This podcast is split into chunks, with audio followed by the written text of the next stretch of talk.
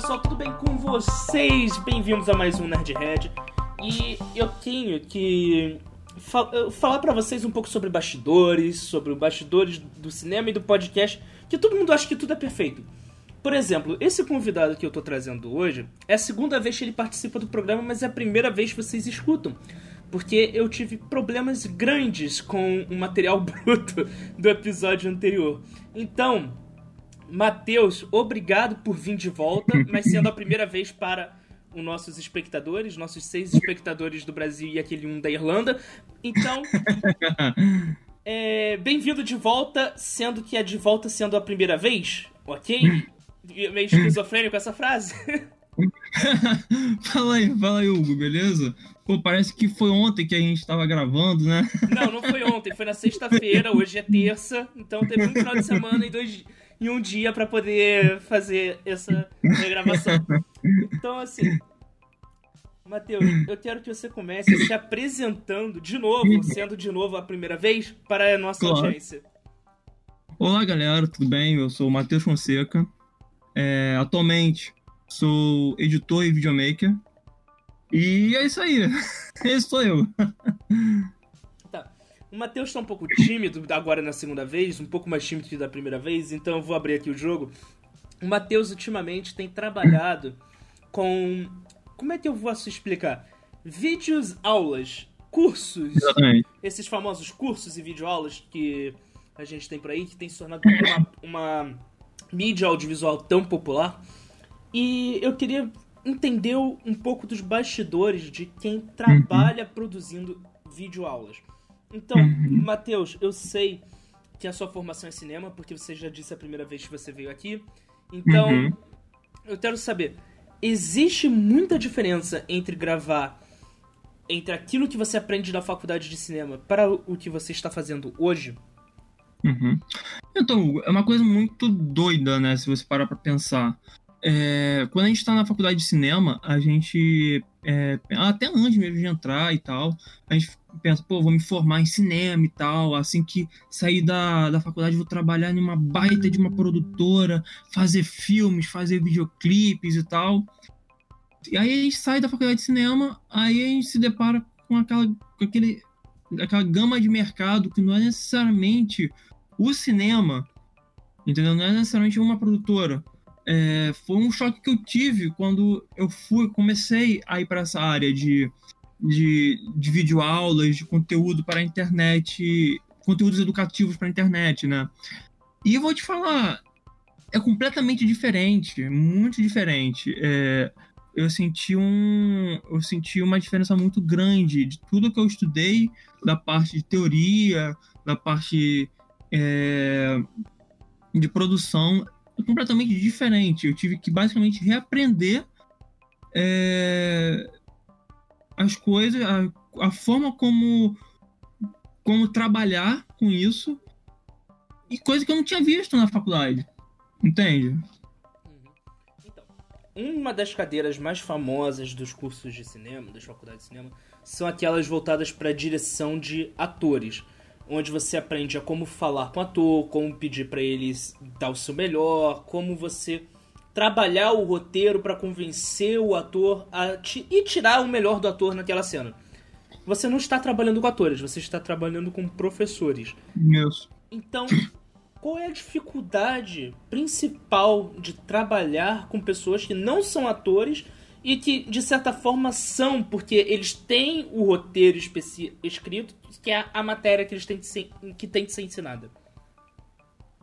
Então, é é completamente diferente, sabe? Porque o ator, mesmo o ator, o ator iniciante, ele sabe um pouco de como tem que se portar, né, diante das câmeras ou diante do palco, o mais básico que seja.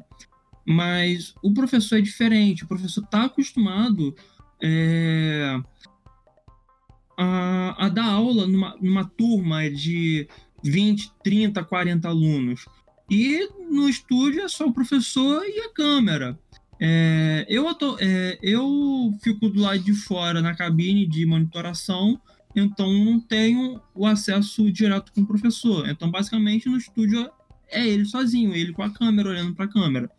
E muitas das vezes esses professores chegam lá super nervosos, sem saber nem como se portar diante de uma câmera. E aí que vem é, algumas estratégias de direção. Eu costumo dizer que é, com o professor a gente tem que dirigir é, não durante o, a gravação, e sim a direção começa muito antes. Que o professor exemplo, chega, chega super nervoso, eu tenho que chegar, acalmar ele, encontrar estratégias para deixar ele relaxado. É, conversar, é, fazer, é, fa fazer algumas brincadeiras assim, durante a conversa. É, tanto que lá tem, a gente tem uma claquete lá, lá, na, lá no estúdio.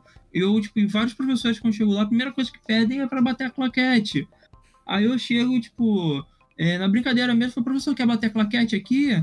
Ou deixo eles mexerem um pouquinho no equipamento, é, deixo eles perguntando sobre os equipamentos, como que a gente filma, como que a gente sobe, como que se edita, porque muitos deles perguntam também como que faz para editar e tal. É, são estratégias que eu encontrei de estar tá deixando eles mais seguros, sabe? E é completamente diferente, é muito diferente de estar tá, de tá dirigindo um ator. E, por um outro lado, é até legal, porque é, você começa a estudar um pouco mais de direção de não atores. E, e é óbvio que quando você for ter uma experiência de ter que dirigir um ator, você já tem essa, esse background de ter dirigido um não ator que é um professor, né? E você acaba aprendendo muito. Entendi. É, então eu quero entender também uhum. qual é o processo de produção. Você chega, monta a câmera, o, o roteiro provavelmente deve ser escrito pelo professor e com, por algum roteirista da casa lá. Como é que é esse negócio? Olha, basicamente, tipo, a produção em si não tem. Vamos dizer assim, né?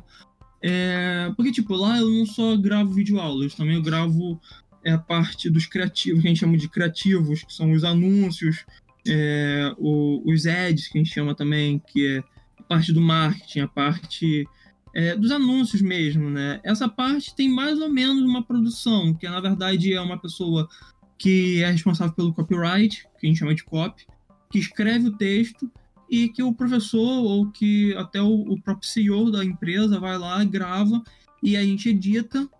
A, a gente, a gente grava num, num, fundo verde no chroma key, né? A gente edita e joga para a internet para anunciar os cursos é o, é o máximo de produção que a gente tem, de, de roteirização.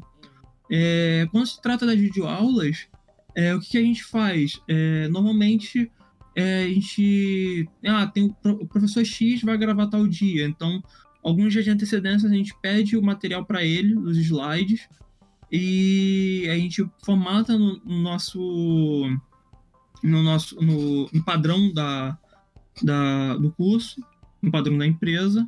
E quando o professor chega lá, é, a gente bota o slide no, na mesa digitalizadora, que lá a gente usa a mesa digitalizadora, e ele dá a aula dele e aí vai embora. E a gente pega aquele bruto e a gente edita.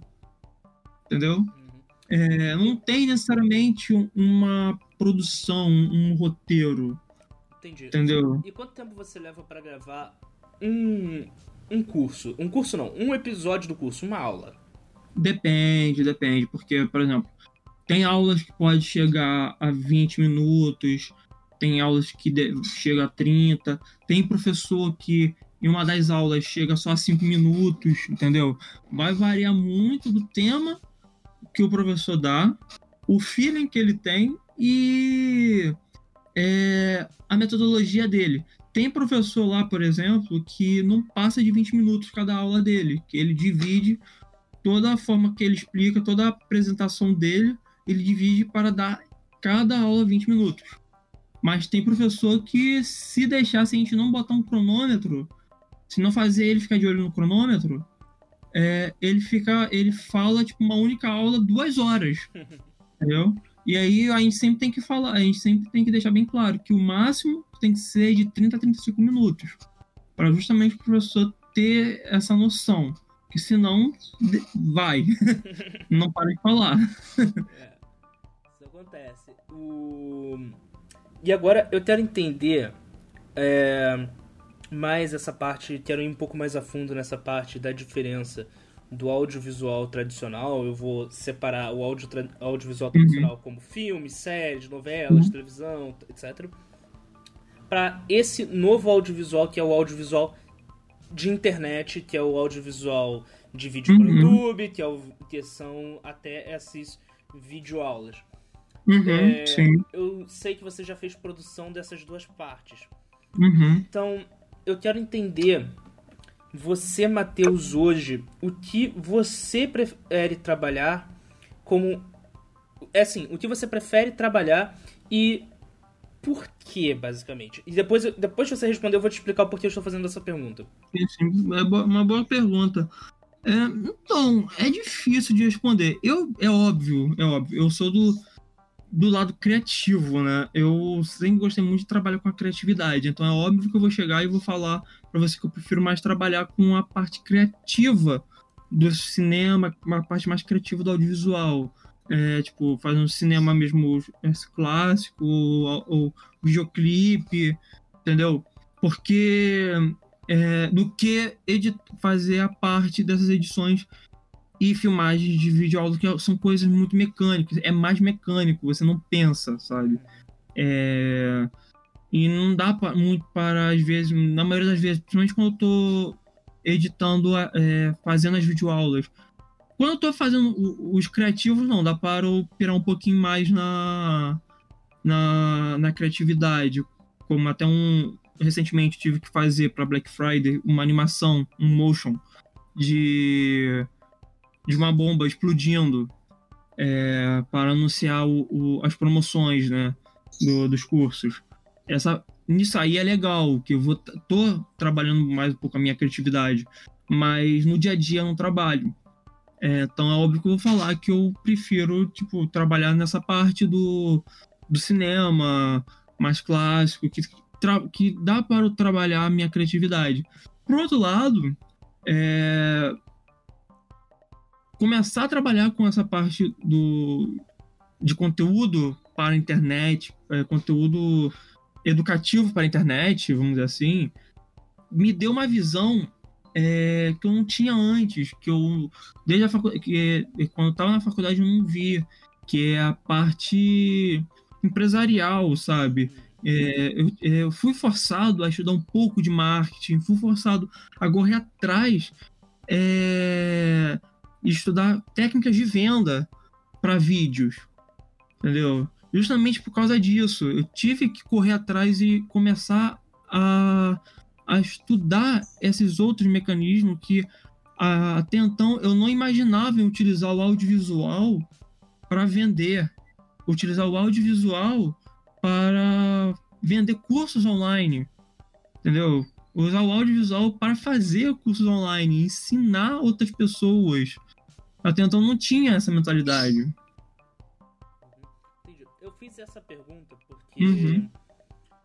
Uh, uma você já entendeu, já uhum. respondeu que a parte empresarial, que era uma coisa antes que eu ia chegar mais na frente, mas foi legal uhum. você adiantar. Mas a segunda coisa, o pelo que você fala e você meio que explicou, você trabalhando com esses cursos, não você não tá muito criativo, você tá mecânico. Você Isso. Tá, chega de manhã, monta a câmera, bota a lente, liga o gravador, vai lapela, aperta o REC, aperta o REC, bate claquete, fica do lado e espera o professor dar aula, terminou, pegou. E assim, é um trabalho mecânico. Isso, exatamente. Que é diferente de um trabalho no set, que é diferente de um trabalho em outras áreas. Então, eu quero entender. É, é normal muitos calouros que chegam na faculdade de cinema, é muito normal é, pessoas que estão em dúvida se querem realmente trabalhar com audiovisual uh, ter aquela frase: é, eu não me sinto criativo o suficiente para trabalhar com cinema, com televisão.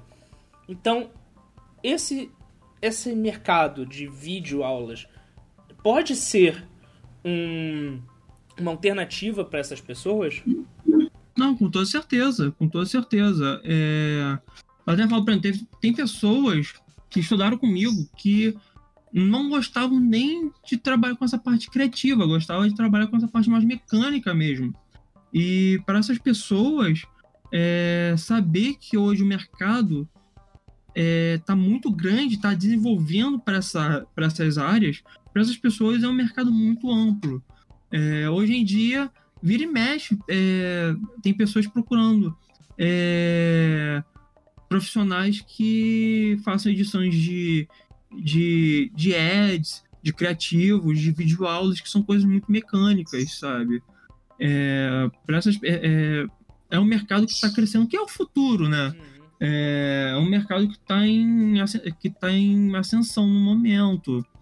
E, e por outro lado também, acontece também, tipo, eu no início, por exemplo, eu fiquei muito frustrado até eu entender é, entender o mercado, sabe? Quando eu comecei a entender que houve, pô, legal, eu comecei a, a meio que tipo, a curtir é, essa área, mas no início também fiquei muito frustrado, porque eu queria trabalhar com, com algo mais criativo, tá me, me desafiando pro lado criativo do que fazer aquela mesma coisa todo santo dia, entendeu? É, que nem é, que acaba virando que nem a, a, aquela cena do Charlie Chaplin uhum. é, no, no, filme dele é, apertando os parafusos direto é uhum. basicamente isso é, mas quando você entende quando você estuda o mecanismo a estrutura de como, de vendas dessas, dessas aulas, como que ela, as, as próprias aulas têm uma estrutura é, no próprio visual delas em si que é voltado para isso, que é voltado para, para você vender esse produto. Quando você entende isso, você acaba curtindo também, sabe? Entendi. Então, assim, para gente chegar aqui no final, eu quero só fazer aqui um compilado é, de duas perguntas. Eu vou jogar uhum. essas duas perguntas e você desenvolva como quiser. Uhum. A primeira coisa que eu quero entender é o seguinte: como você vê o mercado hoje de videoaulas? É um mercado que uhum. você acha que já cresceu o suficiente ou que vai crescer mais? E uhum. como uma pessoa começa a trabalhar com isso? Uhum. Ah, então. Hum, já posso responder? Pode responder, por favor, microfone ah, show. é... Então, a primeira pergunta é, que você fez foi se, esse mercado, se o mercado parou de crescer ou se ainda tem possibilidade de crescer mais, correto? Sim. Então, Não, eu só, acho que. Peraí, só deixar claro Uhum. é o seguinte, só pra, porque pode vir gente chata e encher o saco depois. Ah, sim. Tá. Eu tô perguntando na visão dele como alguém que trabalha com isso, tá? O Matheus não é um analista de mercado que fica pesquisando e sabe todas as influências e tem todas as respostas. É na visão dele de alguém que atua é, nessa área, ok? Claro. Não levem isso como uma regra tá? Não vá baseado na resposta dele, pegar todos os seus investimentos, vender seu carro e, e criar culto na esquina. Não. É que até mesmo porque pode acabar não se, concretiza, não se concretizando o que eu, que eu vou falar. Exatamente. É a opinião dele baseada na experiência atual dele. Ok? Recado dado, pessoal. Matheus, por favor. Então, o, eu vejo que, tipo, ainda tem muito que crescer, sabe? A gente teve, principalmente com o, com, essa, com o estouro da pandemia, é óbvio que os mercados de. as, a, as empresas de videoaulas se aproveitaram disso para crescer. Tanto que a, essa empresa que presta serviço é, foi uma das poucas empresas que não demitiu gente. Pelo contrário, ela, ela, ela admitiu gente. É, ela, essa empresa que presta serviço contratou quase 12 funcionários a mais sabe? É, esse, esse mês mesmo ele contra, é, foi contratado mais duas pessoas Ou seja, é uma empresa. É, a empresa de curso online, as empresas de cursos online é, aproveitou a situação que, é, que, é, que a gente se encontra no momento para crescer, porque muita gente começou a procurar curso online. E muitas empresas abriram para aproveitar isso também. Ou seja, a, é, a estrutura de curso online, na minha visão, ela está adiantada em cinco anos. A gente conseguiu adiantar em cinco anos a, é, a empresa, a gente conseguiu é, evolu, evoluir uma média de cinco anos a empresa de, de cursos online, coisa que era para crescer em cinco anos a gente conseguiu em poucos meses, sabe? Ah, tô falando a gente, quando falo a gente, a estrutura das empresas de cursos online, as pessoas que trabalham em cursos online. E, e, tipo, eu acho que vai demorar um pouco a começar a estagnar. Eu acho que vai demorar um pouquinho, mas também não vai demorar muito. Eu acho que vai chegar um momento que vai começar a estagnar o mercado. Eu acho que o momento para investir em cursos online é agora. Porque daqui a algum tempo deve começar já dar uma estagnada. Ok, antes de entrar, deixa eu só aproveitar esse. Uhum. Antes de você. Pra fazer uma outra pergunta antes de você ah, responder a outra, porque uhum. você falou uma coisa interessante. Você acha que o mercado vai estagnar, novamente, lembrando uma opinião dele, eu tenho uma pessoa que trabalha com isso. Então, você acha que existe hoje, atualmente, uma bolha de cursos online que pode estourar e vai sobreviver somente aqueles que estiverem mais preparados, mais capacitados e com a melhor estrutura? É isso ou não? É isso mesmo, com toda certeza, porque é, pensa o seguinte: é, tem vários, é, é tem vários, é, é, várias pessoas, vários lugares oferecendo cursos online. Uhum. e essa média cada dia só está crescendo. Vai crescer, vai crescer, vai crescer, vai ter cursos online de tudo que é tipo, de tudo que é jeito. E é óbvio que quem vai ficar no mercado, e em um momento essa bolha vai estourar, e, tipo, e é óbvio que vai, quem vai ficar no mercado só que eles conseguiram, é, que, é, que conseguem entregar uma qualidade de trabalho bom e que aproveitou, que entendeu como que funciona o mercado. Entende? É óbvio, isso para qualquer área. Isso para qualquer área. É, essa, essa é a minha opinião. É, lembrando que essa é a minha opinião, não estou falando como um especialista da área, uhum. ok? Se vocês quiserem um especialista da área que, que vem aqui conversar sobre isso, entra lá no, no link desse podcast no YouTube e escreva nos comentários o especialista que eu corro atrás e trago aqui para bater um papo com a gente. Beleza? Então, vai lá no YouTube, coloca lá o nome do especialista e eu tento entrar em contato para ele vir para cá e dar seu parecer. Mas por enquanto, essa é só a opinião do Matheus, uma pessoa que trabalha e está na área atuando nos bastidores, ok? E a última pergunta, que é aquela que eu já tinha uhum. feito, que é como alguém começa a trabalhar com curso online hoje, uhum. hoje 2020, pandemia, ok. Ah, como que você começa a trabalhar com curso online? É, seria seria ousado falar que é só você ter uma ideia e começar a gravar um curso? Bem, parafraseando o sábio, uma ideia na cabeça e uma câmera na mão, sem nenhum tipo de planejamento, vira uma merda na tela. Então saiba o que você está fazendo e tenha o mínimo de planejamento, não só uma ideia na cabeça. Ah, mas, é, falando sério, agora, é, tirando as brincadeiras à parte, então, é tem é, a forma que caso que eu entrei que eu entrei foi tipo, através de enviar currículo para as empresas, sabe? Eu encontrei uma vaga, é, no caso foi até o nosso amigo em comum Pedro que me enviou o anúncio dessa vaga. Eu enviei o currículo e fiz a entrevista e me chamaram para estar prestando serviço para essa empresa.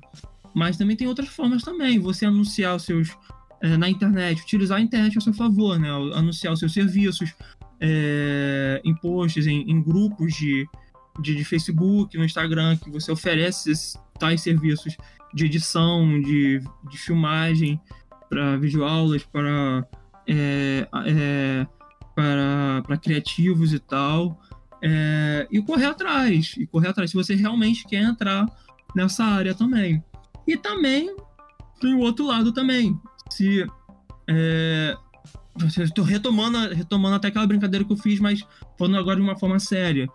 Se você também quer também começar a é, produzir seus próprios cursos online também, e você sabe também, é, tem algum conhecimento específico que você quer passar, quer aproveitar esse conhecimento que você tem, seja na área de culinária, ou na área de cinema, ou na área de mecânica, o que for, você também, e você quer passar isso também, quer ganhar dinheiro com isso, você também pode fazer um planejamento e gravar o seu curso online também. Hoje em dia a gente tem várias plataformas para vendas de curso online, como a Hotmart, como a Eduz, entre outras também, é, que pode que é, disponibil, que façam que fazem essa agregação de vendas para cursos também tanto para pessoas físicas, tanto para pessoas jurídicas, empresas. Entendeu? Ok. Entendi. Já estouramos o nosso tempo, que é super normal. Eu acho que vai ter, algum dia, vai ter um episódio que eu vou conseguir manter entre 20, ter 20 minutos de episódio. É, vai ter, Não, já passou tão rápido, nem, nem, nem percebi. Vai ter um dia que eu vou fazer o episódio correto de 20 minutos, vou conseguir manter isso né? Porque uhum. originalmente era para ter 17 minutos, não consegui manter 17, aumentei para 20, não estou conseguindo cumprir os 20. ok? Então vamos lá. É... Matheus, o microfone está aberto, dá seu recado, dá uhum. seu parecer. Dá Opa, show de bola. Pô, primeiro quero, primeiro quero agradecer pelo convite, por você ter convidado para vir conversar aqui com você. Eu tô adorando o seu projeto. Começa por aí. O segundo, é, escutem lá o podcast que eu e o Hugo a gente edita lá no canal Claquete. Que a gente, a, é, a gente faz parte da equipe de edição do, do podcast. É, lá com o Pedro Amaro. Que já veio é... aqui no programa. Na verdade, Exatamente. Já veio aqui. Na verdade, eu não sei. Agora é o seguinte. Eu vou abrir o jogo aqui com a minha audiência tudo, todas as gravações que eu fiz do programa foi tudo numa grade de três semanas. Depois que eu fiz que eu terminei essa gravação, que eu estou montando e botando no ar. Então não sei exatamente a ordem que esses programas estão saindo para vocês que estão escutando no futuro.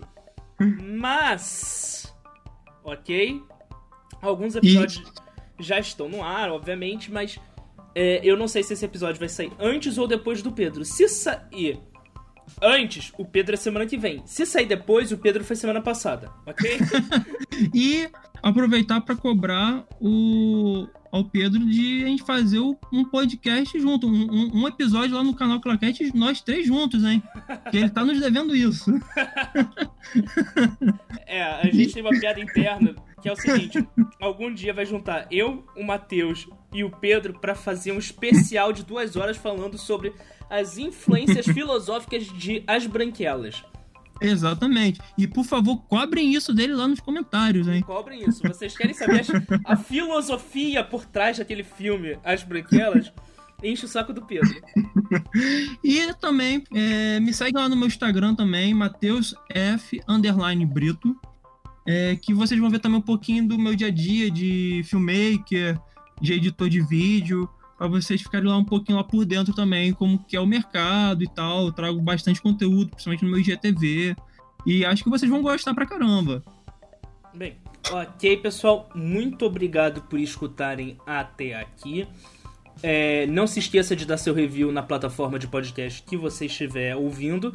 E críticas, sugestões, opiniões, entra no YouTube, acha esse programa e coloca lá o seu comentário que todos os comentários de alterações e mudanças e evoluções eu vou estar tá lendo por lá. Se você tiver alguma dica de alguém que você queira que venha aqui bater um papo com a gente para falar um pouco sobre criação de conteúdo, carreira, audiovisual, YouTube, etc. Bota lá que eu vou tentar ir atrás dessa pessoa e trazer para conversar com a gente. Beleza? Bem, muito obrigado por escutar até aqui e tchau. Valeu, gente. Um abraço. Tchau.